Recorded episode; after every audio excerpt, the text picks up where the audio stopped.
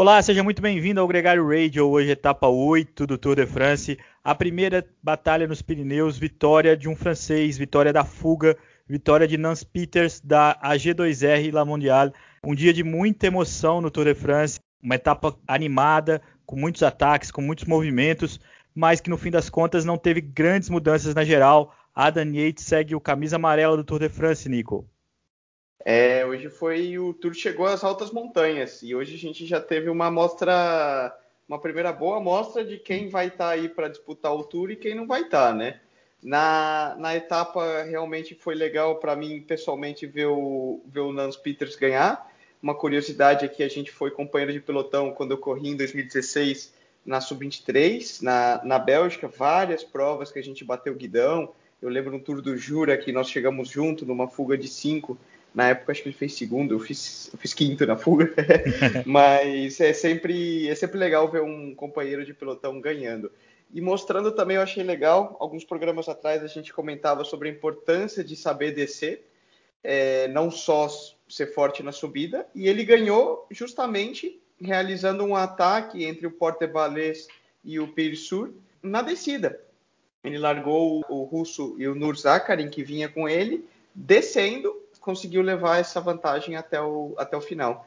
Impressionante como é que o Zakarin sofre na descida, tem um histórico largo de, de quedas. Segunda vitória do Peters na carreira, uma vitória no Giro de Itália ano passado escapado, uma vitória no Tour de France esse ano escapado. Falta uma na volta, mas é, já vai colocando um, um, bom currículo. Ele tem um quarto lugar na volta e, e, agressivo como ele é, essa vitória não vai tardar, vai ser uma questão de tempo. A etapa de hoje foi muito animada também no pelotão principal. As diferenças no final das contas não foram tão significativas. A gente teve dois momentos que são mais marcantes. O primeiro é que o Thibaut Pinot, que brilhou nos Pirineus no ano passado, sentiu muito problema nas costas, sentiu muito a queda da primeira etapa do Tour de France e basicamente deu adeus à, à classificação geral, tomou muito tempo hoje.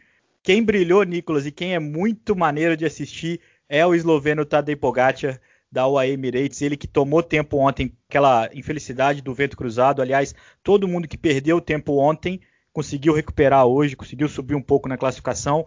E o Pogacar foi o único que colocou tempo em cima do Adam Yates é, na etapa de hoje. Contou 40 segundos que ele perdeu ontem no vento. É muito bonito ver esse ciclista de 21 anos pedalando, né, Nicolas? Foi ao ataque, foi agressivo, mostrou que está com boas pernas e colocou é, todos os outros rivais da classificação geral sob, sob muita pressão, né? Quem está brigando e brigando forte, né, é a Ineos e a Jumbo Visma. Hoje as duas equipes deram as caras, acabaram terminando empatados, né, porque nem o Roglic nem o Bernal ganharam ou perderam tempo ali entre os principais rivais hoje. Mas a disputa, como você mesmo gosta de dizer ali, a batalha mental está bem realçada. A verdade é que o Tour está muito aberto. Eu realmente acho que a Jumbo Visma, para mim, é inegavelmente a equipe mais forte, muito em parte pelo, pelo belga Wout van Aert. É, porém, eles talvez ainda lhes falte um pouco de, de, coesão e experiência de como ganhar o Tour, né? A gente viu isso hoje, que o próprio Wout, quando ele entrou na primeira serra do dia, ele entrou muito forte, queimando muitos dos atletas do pelotão, mas também quem manda um pouco ao próprio Tom Dumoulin e o Primoz Roglic. Em contrapartida, a Ineos está é, tá se mostrando uma equipe mais, a, talvez, mesmo que um pouco mais fraca, ela está sabendo usar melhor essas forças.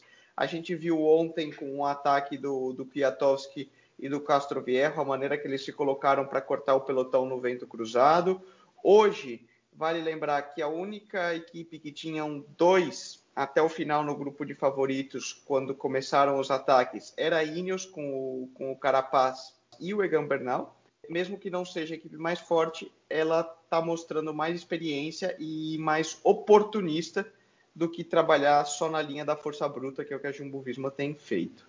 Repetindo que o ano passado a situação era muito parecida, não com um domínio amplo da Jumbo Visma, como a gente tem visto esse ano, mas de dúvidas sobre a capacidade da, da Ineos de dominar o pelotão. E com o desenrolar da prova, a gente acabou vendo que a Ineos estava sabendo exatamente o que ela queria, colocou um 2 na classificação geral, sem sofrer demais no, no final da competição. A minha sensação é que a Ineos trabalha para a última semana contando aí com até mesmo a evolução do Bernal ao longo dos próximos dias, não quer se expor demais nesse primeiro momento da disputa.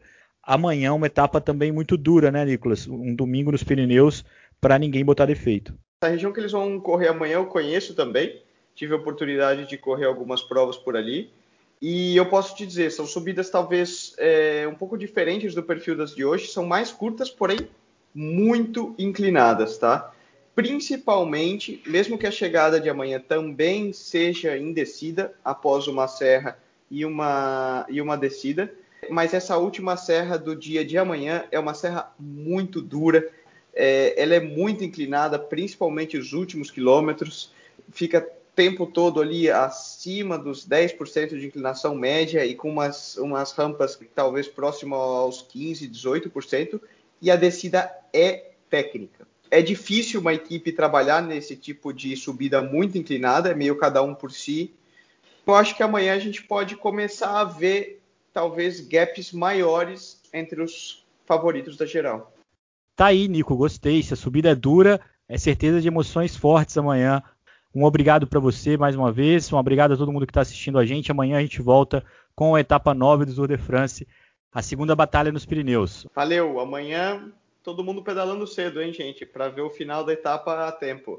E quem perder, a gente se encontra no final do dia por aqui no Gregário Radio.